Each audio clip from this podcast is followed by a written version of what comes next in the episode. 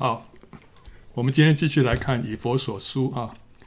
今天看第二章，啊，一开始啊，前段是讲到从罪人到得救啊，这个这个过程。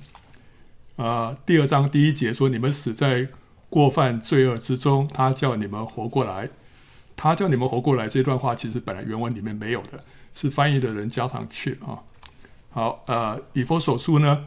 第一章讲述到我们所蒙的属灵福气，这就好像是神在我们身上的一个工程的蓝图啊，这整个神的计划在第一章里面哈，呃，给我们显明出来。那第二章呢，就是讲述这个工程的建造过程。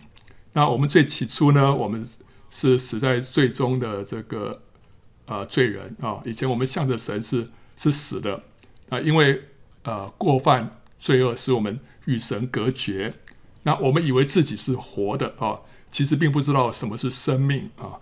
那只有当我们重生，我们的灵活过来之后，能够跟神相通之后呢，我们才会体会出什么叫做生命。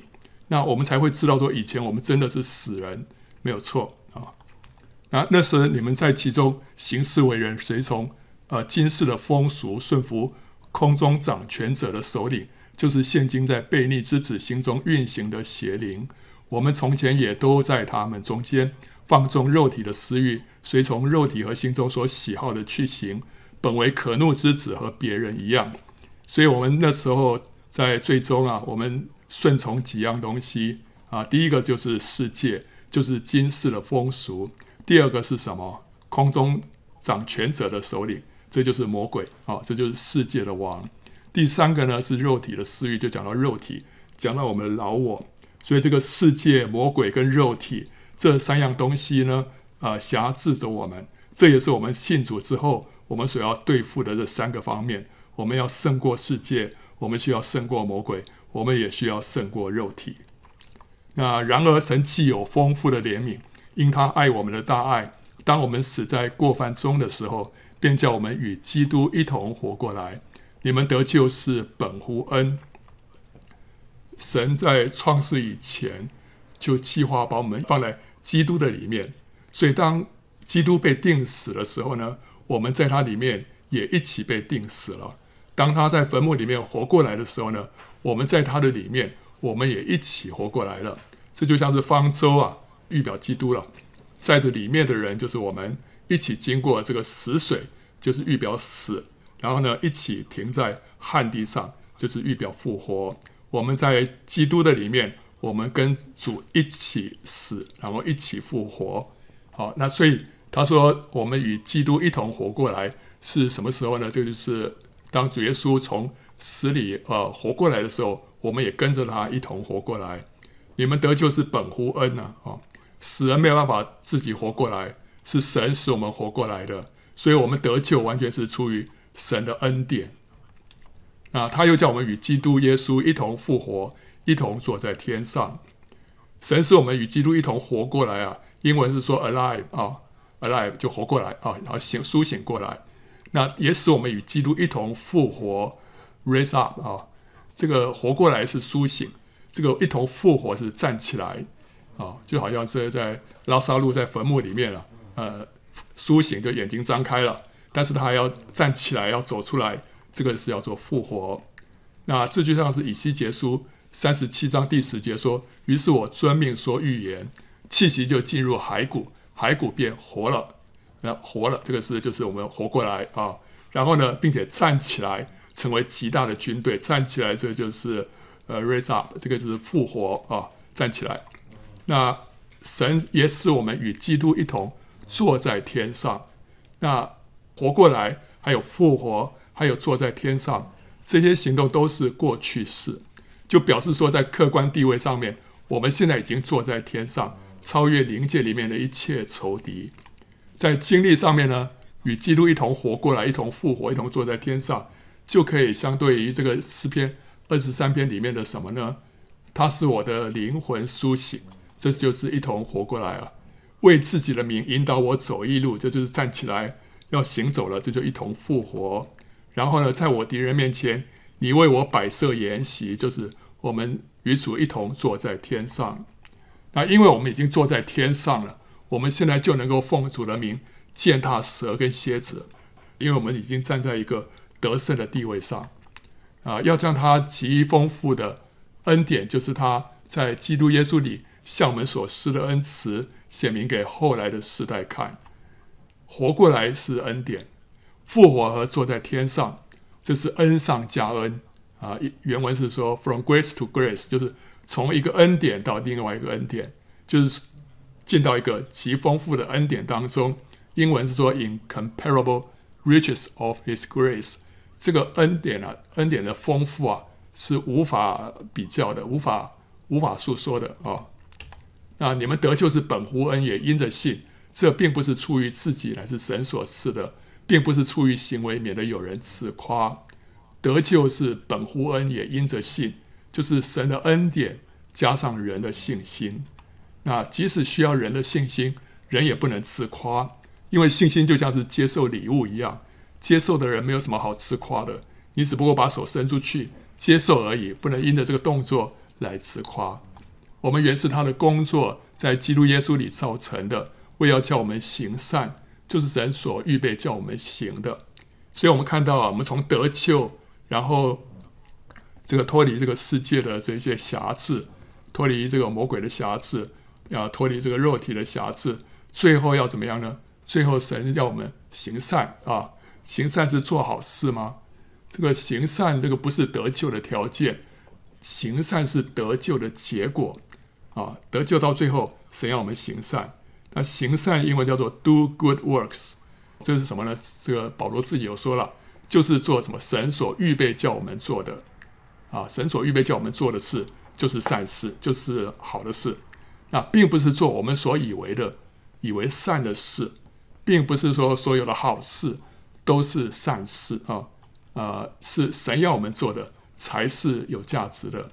一件看起来好像是美善的事情，如果不是神要我们做，就没有价值，甚至于可能是成为一件恶事。撒拉他那时候把夏甲给亚伯拉罕做妾，对不对？是出于好意啊。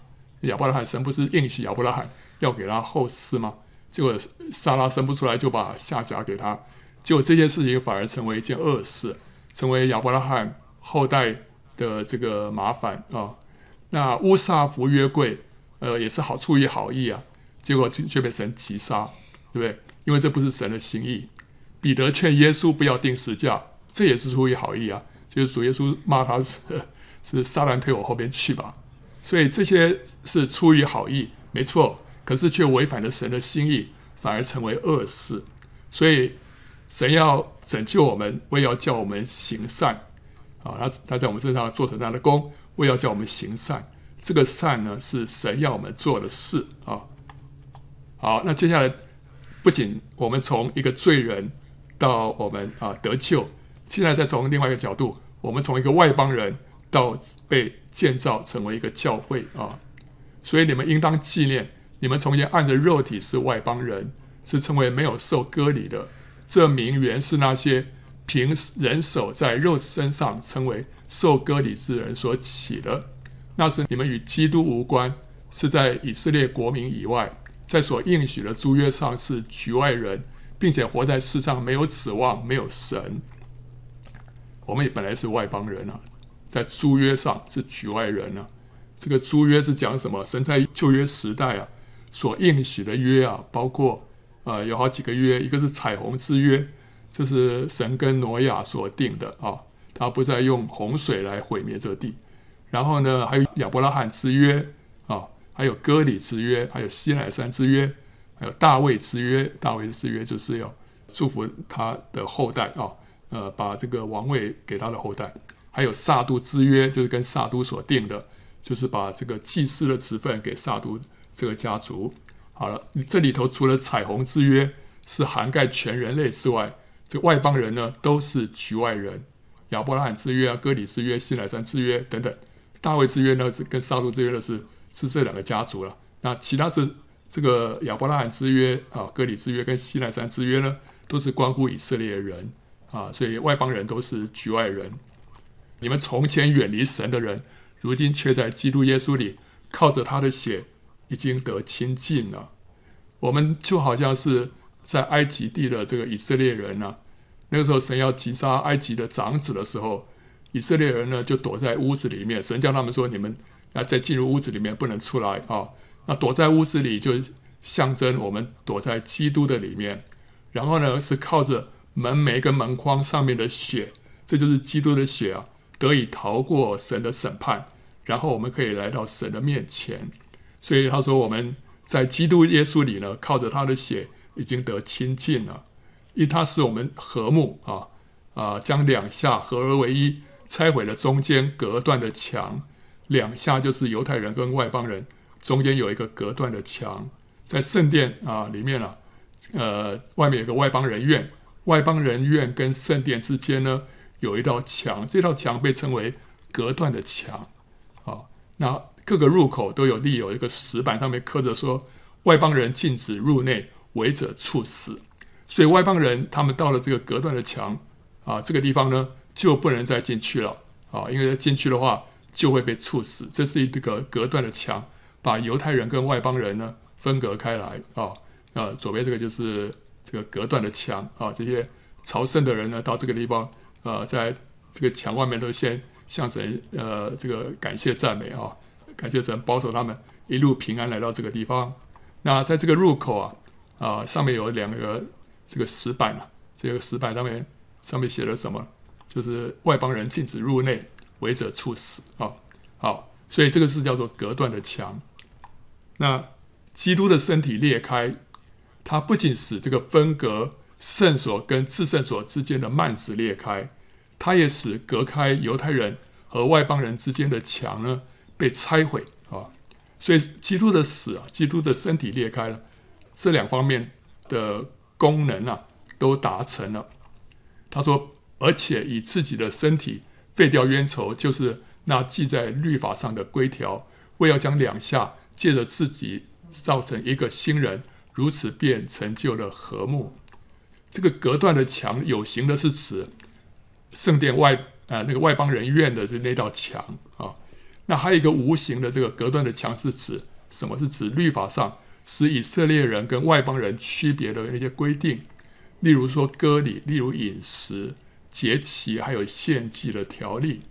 借着割礼，啊，以色列人跟外邦人就分别了。然后借着饮食也是一样，以色列人啊，有些东西不能吃，有些东西可以吃，外邦人没有限制，所以借着饮食也把这两群人分开来了。节期也是一样，以色列人要守一些节期啊，那外邦人就不守那些节期。还有献祭，以色列人要献祭啊啊，献某些祭，这些都是把这两种人呢分别开来。那但是这些规条因着基督的身体裂开，都废掉了啊。那犹太人跟外邦人呢，因此就联合成为一个新的人，不再分彼此，这就成就了和睦啊，就是和平。那这个新人是一个团体的人，这里头包括世上所有的基督徒。这个头是基督，身体呢是教会啊。所以犹太人呢跟外邦人呢都进到这个新人的里面。这个新人头是基督，身体是教会啊。所以你看到这个身体里面有许许多多的小人 啊，这个小的人啊，就是说所有这些人呢都汇集在一起。那构成一个一个单独的一个团体的人啊，那这个团体的人，这个身体就是教会，头就是基督。他说，既在十字架上灭了冤仇，便借着这个十字架呢，使两下归为一体，与神和好了，并且啊，来传和平的福音给你们远处的人，也给那近处的人啊。是谁来传福音？是就是基督透过这个新人来传福音。这个十字架呢，使犹太人跟外邦人合一啊，彼此和好，同时呢，也使人与神和好。所以十字架的功效啊，在这里有显明出来啊。那基督是透过这个新人传扬和好的福音，远处的人是指外邦人，近处的人呢是指犹太人啊。这个是呃来自以赛亚书五十七七章十九节啊，说我造就嘴唇的果子，愿平安康泰。归于远处的人，也归于近处的人。这嘴唇的果子，就是讲到传扬福音啊。然后这个福音呢，是一个平安的福音，要归给远处的外邦人，还有近处的犹太人啊。啊，所以这个都是在新约的光里面来看旧约的经文啊。啊，因为我们两下借着他被一个圣灵所感，得以进到父面前。啊，英文是说，For through him we both have our access in one spirit to the Father。啊，我们是在一个灵里面啊，进到父的面前。这外邦人跟犹太人啊，是借着基督成为一个身体，然后在一个圣灵里面进到父的面前。身体只有一个，圣灵只有一个。这以弗所书四章四节里面所说的。所以，我们现在既然是成为一个身体了，啊，两群人成为一个身体了，那我们里面就是一个灵，这个灵就是圣灵啊。借着这个灵，我们就来到神的面前啊。这样，你们不再做外人和客旅。是与圣徒同国，是神家里的人呢，并且被建造在使徒和先知的根基上。所以，我们看到，我们就被建造在一起啊！不仅说两群人啊，呃，在一起而已，而且还是被建造啊。这个外邦人被接纳，和犹太人成为一家人，能够一起进到神的面前。这个还不是故事的终点，接下来两者还要被建造在一起，成为神的圣殿。神的居所，这就是荣耀的教会啊！那这个圣殿的房角石是基督，根基呢是使徒和先知。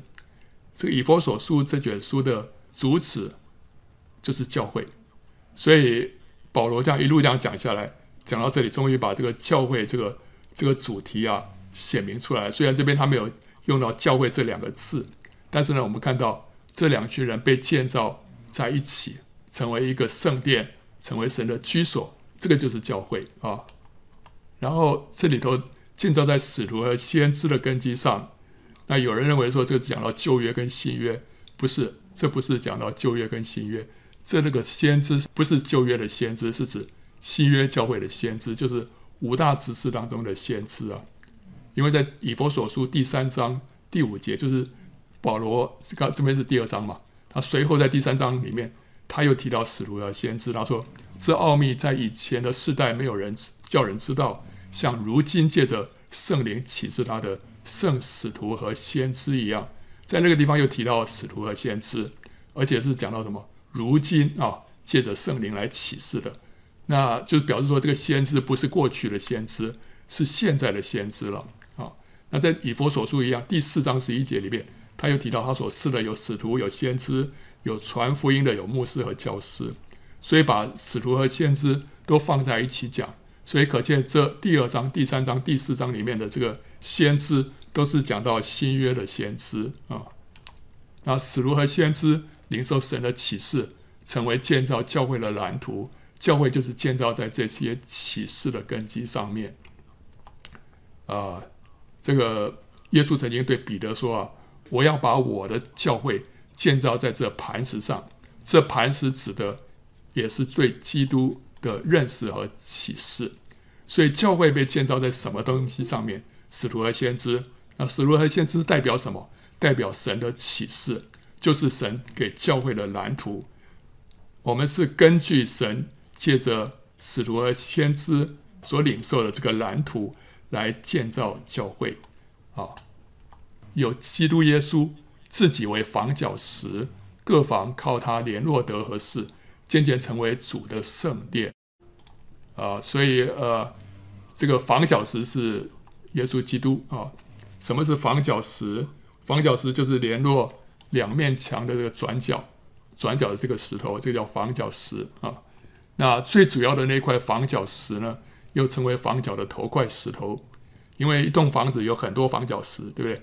每每一个拐角就一个房角石，但是所有的这些房角石呢，呃，里头有一个最重要的，那叫做房角的头块石头。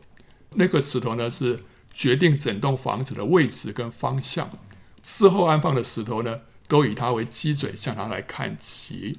所以主耶稣是房角的头块石头啊、那当我们个人的眼目都在主的身上，与他有对的关系的时候，我们才会在基督的身体啊。就是宇宙性的教会当中，站在对的地方，发挥对的功能，与别人有对的关系。所以这个就是讲到说，那个房角石的功能，我们都要向它看齐，我们的眼目都在主这个房角石的身上，这样我们才会站在对的位置上啊，跟别人也才会有对的关系。如果我们的眼目不在主身上，而在人的身上，我们的工程就没有价值。我们可能服侍了殿啊，却没有服侍到神。这是以西结书四十四章十三节到十六节里面提到有两类的服侍，一一类的服侍就是服侍殿啊，这个层次比较低，就是你交代他工作，他把事情做好就好了。但是服侍到神，就是你服侍到神的自己。啊，你去体察神的心意，照着神的心意来做啊，这跟听人的吩咐这不一样啊。你直接跟神有一个呃直接的关系啊。那我们在外面的葡萄园做工啊，可是我们心里面的葡萄园呢，却有可能是荒芜的。这是雅歌第一章第六节，就是我们在外面的葡萄园做工啊，做很多的呃服侍。但是我们另外有一个葡萄园，是我们需要服侍到神的自己，跟神有一个亲密的相交，这个是一个更重要的工作啊。好，那所以我们的眼目如果没有在神主的身上啊，而在人的身上，有可能我们就是只是服侍到殿，却没有服侍到神啊。如果我们的眼目不在主这个房角石的上面，我们的工程有可能是盖错了位置，盖错了方向。盖到最后呢，需要整个拆毁重建，这个就是草木禾秸的工程，经不起火的试验。所以马太福音十五章十三节说：“凡栽种的物，若不是我天父栽种的，必要拔出来。即使你现在看起来好像是轰轰烈烈，看起来好像有声有色，但如果不是神的旨意，不是神叫你做的，到最后都要拔出来，经不起火的试验。”所以。耶稣基督自己为房角石，是让我们来以他为基准，以他为啊、我们的标杆，好，我们定睛在他的身上，我们其他的建造才会是对的。然后呢，他说你们也靠他，或者说在他里面呢，同被建造，成为神借着圣灵居住的所在啊。靠他原文就是在他里面了。我们在基督里面与神与主相连，然后呢，我们就被神建造在一起，所以第一个我们需要跟主相连，我们跟主的关系对了，然后呢，神就把我们跟其他的圣徒啊建造在一起，然后神就以圣灵的形态呢居住在这个圣殿里面，这个圣殿就是教会，所以以弗所书二章十一节到二十二节里面讲到我们怎么样从一个远离神的外邦人呢，然后跟犹太人被建造在一起，成为神的居所。那保罗在这里就带出这本以弗所书的主题，就是教会。虽然在这段经文里面呢，十一节到二十二节里面没有提到教会这两个字，但是你又看到被建造成为神的居所，这两节里头讲的就是教会啊。然后我们接着看第三章，第三章一开始保罗就开始讲基督的奥秘啊，其实就是讲到教会了啊啊。因此我保罗为你们外邦人做了。基督耶稣被囚的，替你们祈祷啊！他是为着外邦人而被囚禁！他被捕下监，就是和外邦人有关啊！犹太人以为他把外邦人带进圣殿，污秽了圣殿。那后来又听他说，神差他传道给外邦人，犹太人就被激怒，企图要杀死他，结果被罗马千夫长逮捕下监。所以。保罗为什么会被抓起来？为什么会被下在监里面？就是为着外邦人，他是为着外邦人而被囚啊。那他说：“量必你们成听见神施恩给我，将关切你们的职分托付我，用启示使我知道福音的奥秘，正如我以前略略写过的。你们念了就知道，我深知基督的奥秘。所以神把关切。”外邦人的职分托付给保罗，使他成为外邦人的使徒。那神在亚拉伯旷野，可能就是西乃山，亲自把福音的奥秘启示给保罗。所以保罗所传讲的，并不是从人学来的啊啊！这奥秘呢，在以前的世代没有叫人知道，像如今借着圣灵启示他的圣使徒和先知一样。这奥秘就是什么？就是外邦人在基督耶稣里，借着福音得以同为后世，同为一体，同盟应许啊。这个神的这个旨意啊，在早先在旧约里面还不是那么清楚啊。那可是到了新约，这个外邦人得救的奥秘呢，神就陆续启示给谁？先启示给彼得。啊，这这时候他呃魂游向外，看到从天上。啊，垂下来一块大布啊，里面有一些不洁净的动物，神叫他起来宰了吃啊。好，那彼得不敢吃啊，但神说：“我所洁净的，你不能看为不洁。”所以这个是让彼得开了眼界，知道说犹太人以为不洁的这些外邦人啊，现在被神洁净了。那先知巴拿巴在安提阿教会，他也得到启示，知道神要把福音传给外邦人。那时候他们在安提阿。教会聚会，他们说有一些先知跟教师啊啊，包括谁啊？巴拿巴等等。那这里头巴拿巴是是带头的，所以他可见他就是先知啊。那里边所提的先知，后来他就成为使徒了。但是呢，神就是把这个要传福音给外邦人这些计划也启示给巴拿巴，所以安提亚成为一个首先向外邦人传福音的教会啊。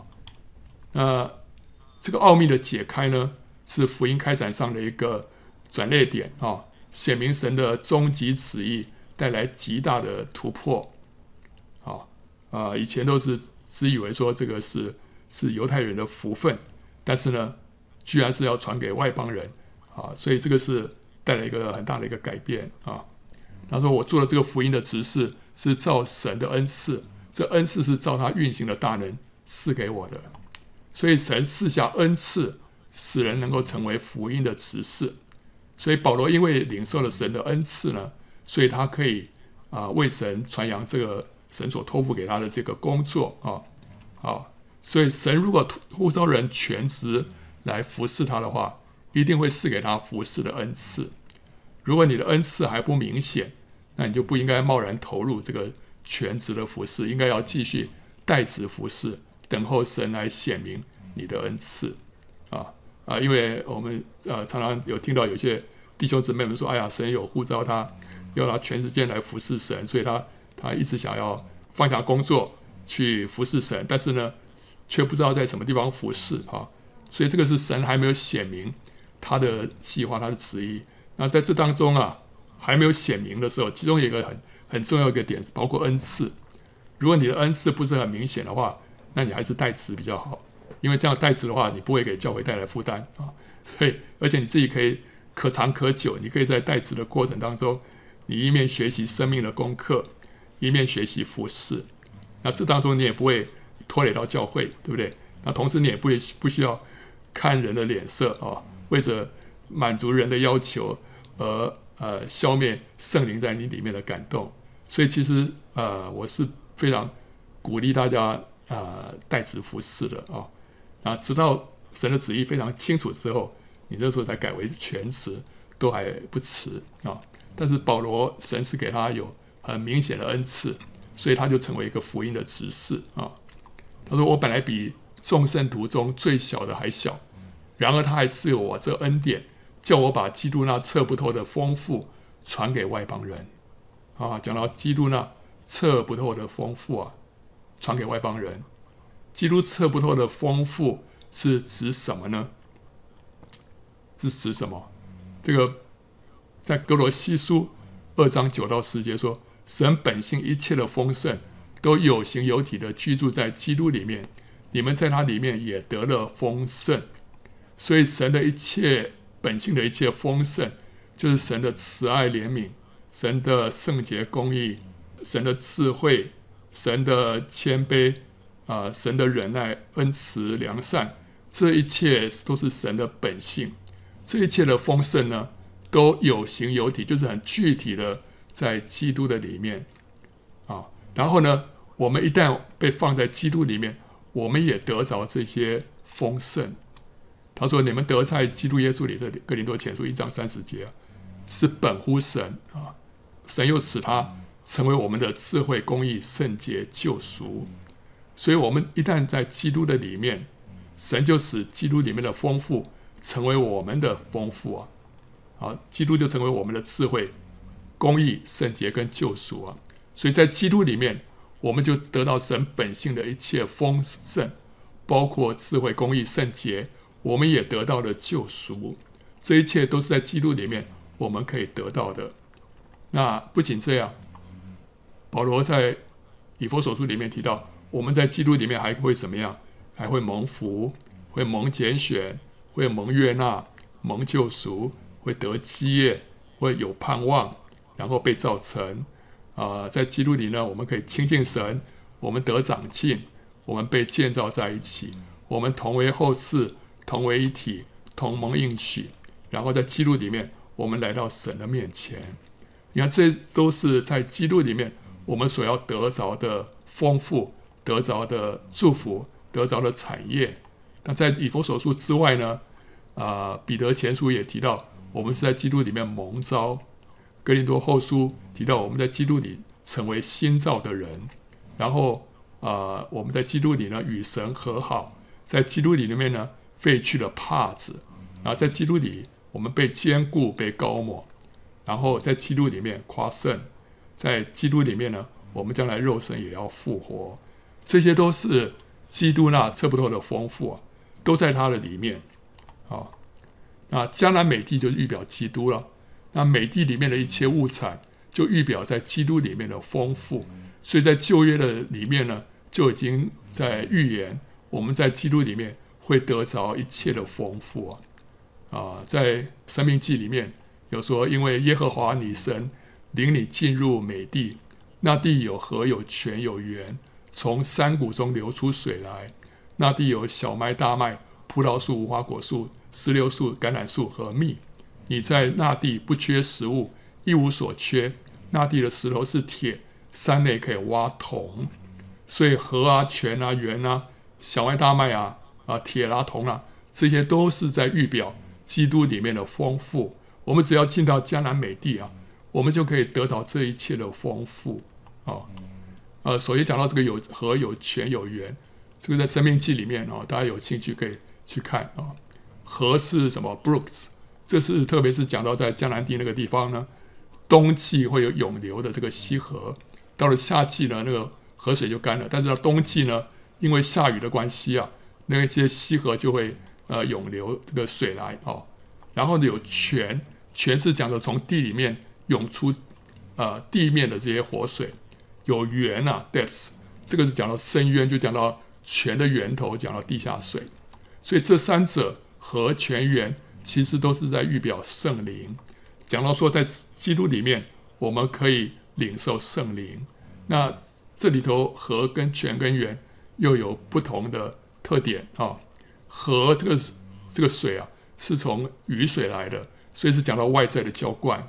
泉跟源呢，是从里面涌出来的。讲到内在的充满，所以圣灵充满我们，有从外在的浇灌，让我们得到能力；还有内在的充满，让我们生命被改变。那这个泉呢，也可以说是这个灯里面的油；这个源呢，这个深渊呢，是讲到器皿里面的油，一个是显现在外面的，一个是藏在里面的。啊，所以这个啊灯里头的油，就是我们身上有圣灵。灯器皿里面的油呢，就是在这个器皿里面。这讲到我们里面更丰富的圣灵是在里面的。这个深渊啊，这是那个源啊。好，那这个是从山谷中流出水来，山谷中流出来啊啊、呃，这个英文是说 flowing force in valleys and hills，是从哪里流出来啊？是从谷里面，还有从山里面流出来的啊。valleys and hills 啊，是从谷和山中。流出水来，啊，谷是讲到死，啊，山呢是讲到复活，所以在死而复活的这个历程当中呢，我们就领受了圣灵丰富的浇灌和充满。什么叫做死而复活的历程？死就是我们向着自己死，我们舍己，我们否认己，这对我们来说是老自己的死。当我们老自己死了之后呢，神会让我们经历复活。就是神的生命，神的大能在我们身上就会彰显出来。我们会经历到神的同在，让我们这整个人啊，有能力让我们这个人呢得着这个生命啊。那所以这个我们因为自己死了，神的生命在我们身上就会显明出来。这个就是死而复活的历程。在这个历程当中呢，我们会领受圣灵丰富的浇灌跟充满。那那地也有小麦、大麦啊，这两个可以算一组。然后有葡萄树、无花果树跟石榴树，这三个是一组。有橄榄树跟蜜，橄榄树原文是橄榄油啊，所以是橄榄油跟蜜，这两个又是一组。那你在那地不缺食物，一无所缺。那地的石头是铁，山内可以挖铜，铁跟铜又是一组。那这些都是在美地里面的丰富。小麦是预表主的死，因为基督是那落在地里死了，以致结出许多籽粒的麦子，就是小麦。这个地方讲的小麦，所以小麦预表主的死，大麦呢是预表主的复活。因为在犹太地啊，大麦是庄稼当中最早成熟的。基督复活的那天啊，正好是以色列人献出手大麦的时候，所以出手的大麦就预表首先复活的基督。所以大麦是预表主的复活。那葡萄树、无花果树跟石榴树这三样都是代表以色列国。因为当以色列人那时候去窥探迦南地的时候，他们到了以实各谷，从那里砍了葡萄树的一枝，上头有一挂葡萄，两个人用杠抬着，又带了一些石榴和无花果来。所以这里提到他们从迦南地带出来的他们的这个迦南地的产物啊，代表性的产物啊，有三样：葡萄、石榴和无花果。那这三样后来就成为以色列国的象征。就是迦南地的象征啊，好，那所以葡萄、石榴和无花果就代表迦南的特产，然后它的树呢就象征以色列国，好，那这个以色列国到新约就是啊成为教会啊，就是说以色列国其实在在圣经里面是预表将来在新约里面所成立的这个教会，所以葡萄树、无花果树跟石榴树其实就讲到教会啊，那。主的死跟主的复活就会生出教会，对不对？基督死而复活就生出教会，所以从小麦跟大麦呢，就会产生后面这三三种树啊。那葡萄树这个字啊，vines 这个葡萄藤啊，它的字根是从弯折啊这个 bend 这个字来的啊。那石榴树这个字啊，它的字根是从高举这个字来的。弯折是代表什么？代表死。高举呢是代表复活。所以教会也要经历死跟复活啊。那这个葡萄树呢，它这个葡萄要被采啊，要被采，所以才会产生出葡萄汁，才可以生出酒来啊。那石榴呢？石榴特点是它有很多籽啊。好，所以被采是是死，多籽呢是复活。所以我们看到教会要经过死跟复活的这个经历，就是就是跟随主耶稣的脚踪啊。主耶稣从死而复活，教会也要从死而复活。教会要被踩，但是他会复活，会结出许多的子粒来。那所以我们身上常带着耶稣的死，使耶稣的生也显明在我们身上。我们若是与基督同死，就信必与他同活。所以这个是圣经里面的原则啊，我们我们也要跟随主的脚踪，我们会经过死而复活。那这在这当中呢，还有一个无花果啊，无花果饼是干什么？是可以带来力量，可以带来医治的，可以带来力量。在圣经里面啊，那时候啊，亚玛力人就来攻击这个喜格拉，就后来大卫啊，他们一群人啊，就就要追这个亚玛力人了。中间就遇到一个亚玛力的这个一个少年人啊，奄奄一息啊，他们就拿无花果饼给他吃，那个少年人一吃呢，就有力量了，然后就把大卫他们带到这个亚玛力人的那边去，大卫就大大的击杀他们，胜过他们，把被掳的都带回来，所以无花果饼给那个少年人带来力量，那无花果饼也带来医治，西西家王那时候生病。结果后来就拿了一个无花果饼啊，贴在他的那个疮上面，结果他就得到医治。所以无花果饼，呃，象征说是给我们带来力量跟医治的什么服侍啊。保罗跟希拉被打下在监里，这个就是一个死啊。后来他们就唱诗传福音给狱卒，就是他们在供应那无花果饼。结果呢，狱卒就全家得救，保罗、希拉也获得释放。这就是复活啊。所以我们看到，当我们在死的这个过程当中啊，我们还是靠着主供应给人无花果饼，结果我们自己会经历复活，我们所服侍的人也会复活。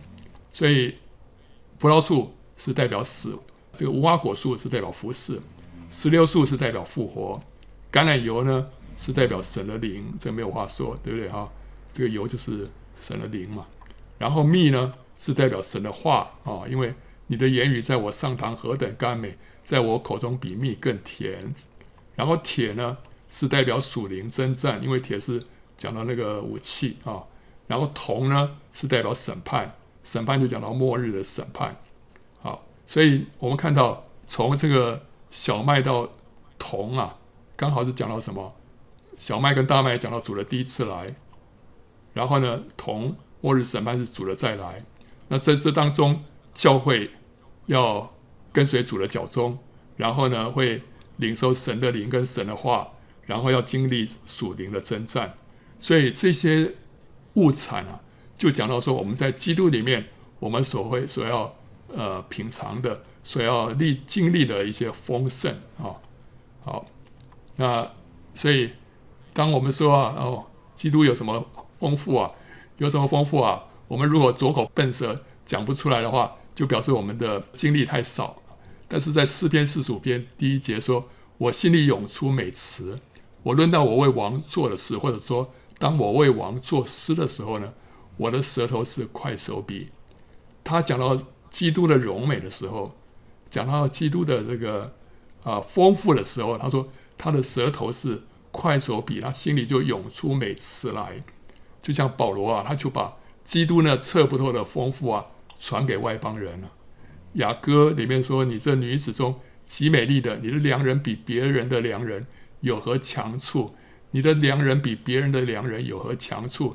你就这样嘱咐我们，他说：“我的良人白而且红，超乎万人之上。”等等，他就一路讲下来，他的良人有什么样的特质，有什么样的美丽，怎么样让他心里这样被吸引。所以呢，他的口也是像是快手笔一样，把基督那测不透的丰富啊传扬出来啊。好，所以呃，什么是基督测不透的丰富啊？我们刚刚讲到，我们在基督里面。我们会领受到什么样的祝福？基督自己是一切神本性里面所有的丰富，都在他的里面。所以，我们只要在他的里面，我们就得到这些丰富。在他里面是一个地位，但是另外一方面，在经历上面，我们只要跟主相连，像葡萄树啊，上面有枝子连在葡萄树上，我们就可以领受这一切的丰富。我们本来脾气不好的，跟主相连之后。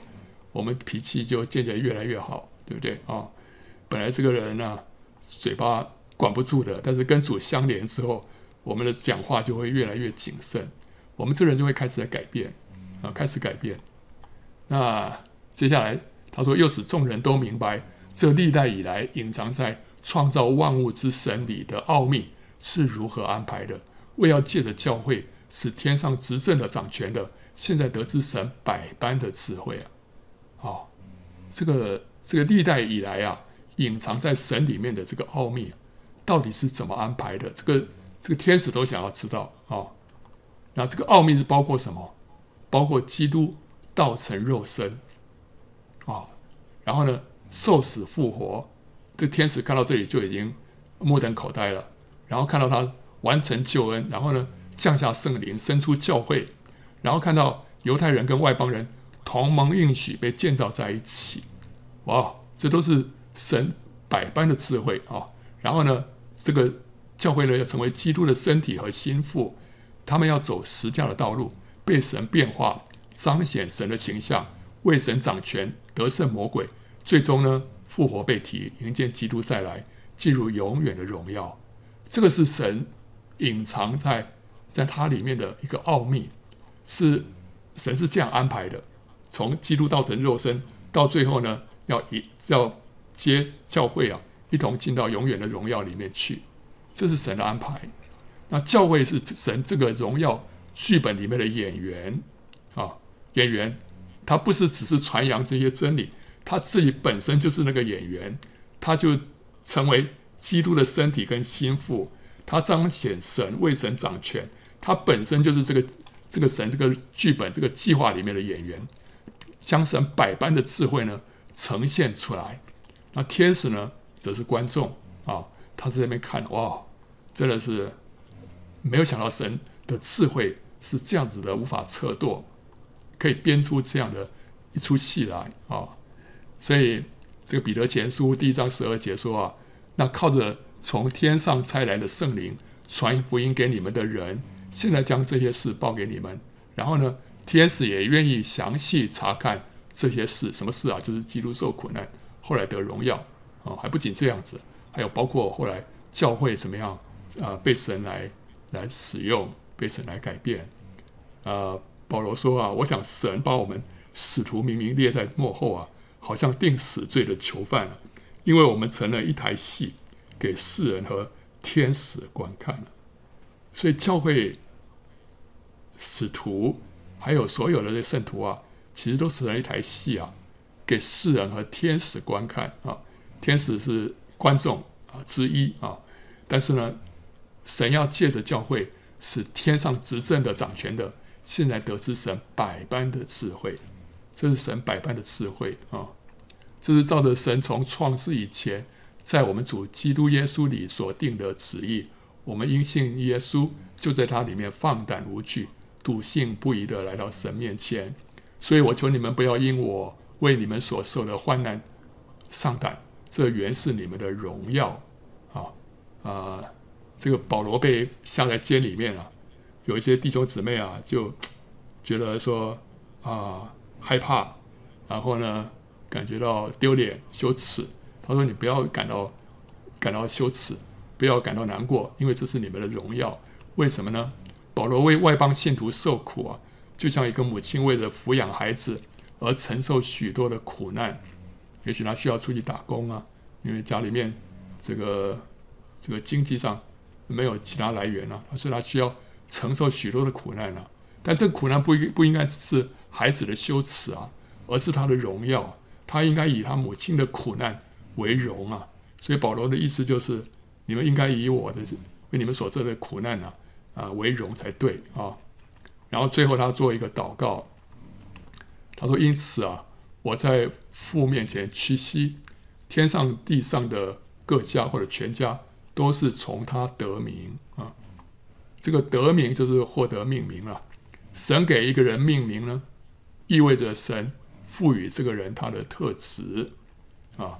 所以神给亚伯拉罕说：“你要叫亚伯拉罕，意思说你要做呃万国之父啊。”然后给雅各改名叫以色列，他要做一个神的王子，对不对啊？所以神会给人改名字，给一个人命名，这神就给他。就是赋予他一个特词，所以那时候神把这个给动物命名的这个权利啊，交给亚当，对不对？所以亚当给那些动物命名的时候，其实他在这同时也给这些动物啊，赋予他们一些特质啊。那天上地上的全家，这讲的就是神的教会啊。这个天上的就包括古往今来所有的圣徒啊。所以前面那段我们看到保罗用圣殿。来代表这个宇宙性的教会，在这里讲到全家呢，也是在形容这个教会。全家就讲到说整个富家啊，英文说 all fatherhood 啊，是整个富家，这个就是教会啊。然后我们每个圣徒身上的特质呢，都是神所个别赋予的，为了要成就神的永恒计划。所以，我们这个人有一些什么特质啊？这都不是偶然的。啊、这个呃，保罗他身上有一些他的特别的脾气，对不对啊、这都不是偶然的，这个是是神在他身上有一个计划，为着神的这个永恒的旨意，在我们身上也是一样。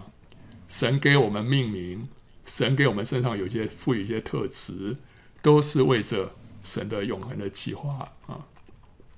那他求他按着他丰盛的荣耀，借着他灵，叫你们心里的力量刚强起来啊。这个叫你们心里的力量刚强起来，是原文是说加力量给你们里面的人，使他刚强起来，使基督因你们的信住在你们心里啊。这里面的人就是我们的灵啊，就是新造的人。神要把力量加给我们里面的灵啊，然后呢，使我们刚强起来。这个里面的人呢，复苏刚强起来，我们的信心就被点活，带来基督的同住。这个是救恩的起点。我们里面的人呐、啊，这个灵啊，本来是是奄奄一息的啊，但是呢，当圣灵来了，把我们里面的这个人啊复苏刚强之后，我们里面就会有信心了、我们向着神就会有信心，然后这个信心呢，就会使我们得救啊，然后就带来基督的同住。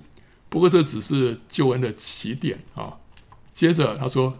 叫你们的爱心有根有基，原文是叫你们被扎根和建立在爱里啊。这个不是不是那些信徒的爱心，而是神的爱啊。叫我们被扎根和建立在神的爱里，能与和众圣徒一同明白基督的爱是何等长阔高深。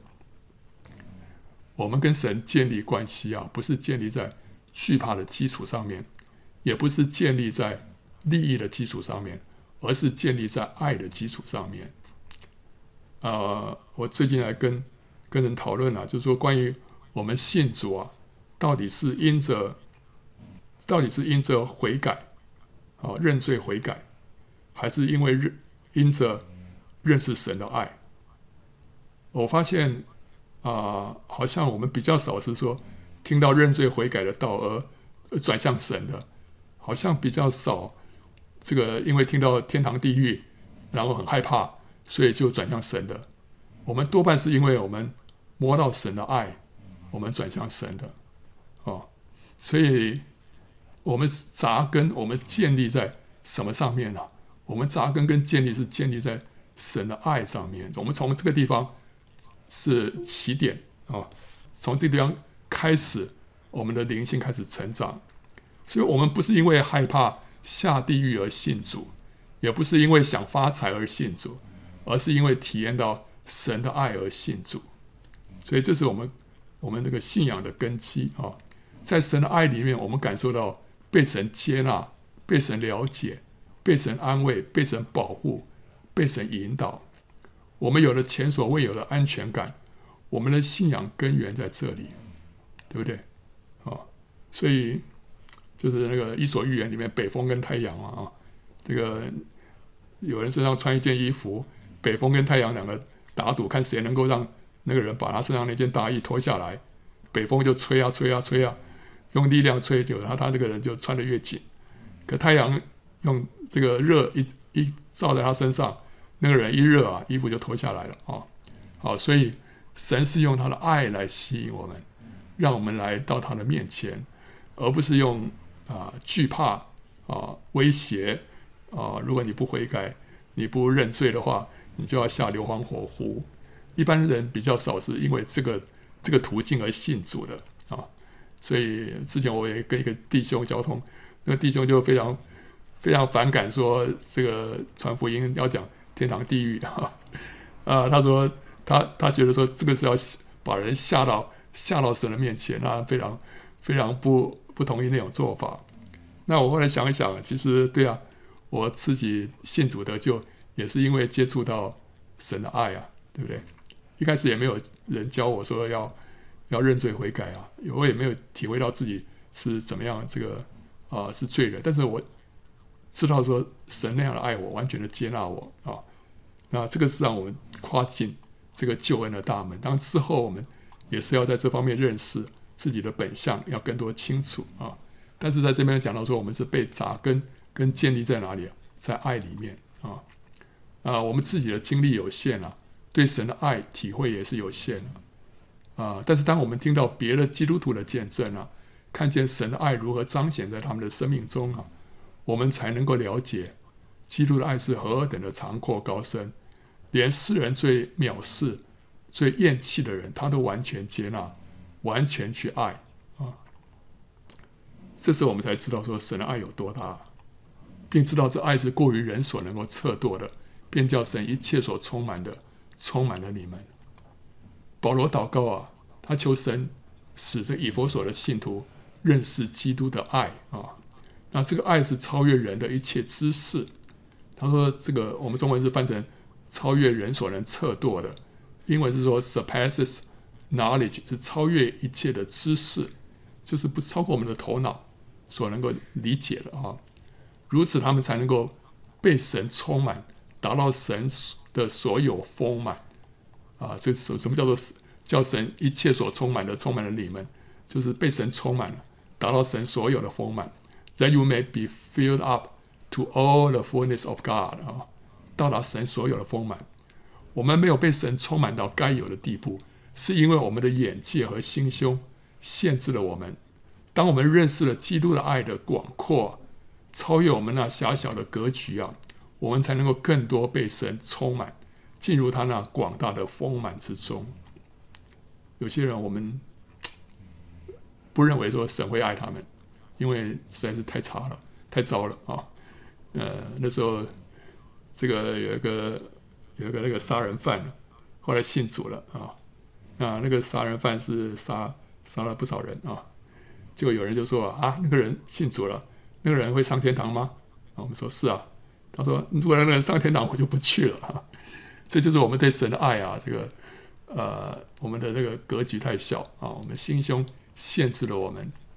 法利赛人啊，无法接受耶稣和罪人一起吃喝啊，不认识神是接纳税吏娼妓的神，他们不知道神保爱他们所鄙视的外邦人跟撒玛利亚人，他们完全看不见神的广阔和丰富，所以就更别提说要被充满，达到神的所有丰满了。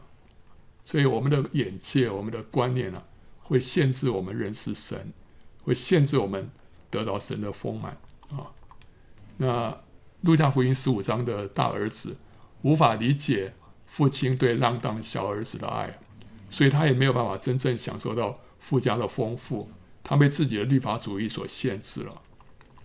有罪的女人啊，路加福音第七章，她因为得到的赦免多，体会到主的爱也大。以至于他被感恩之情充满，用眼泪洗主的脚，啊，这都是因为他们对主的爱啊的认识更深刻，所以他们被神充满的度量就越大。我们认识神的爱到什么地步，就能够被神充满到什么地步。我们需要经由这条途径，进入神更广阔的丰满之中。什么途径啊？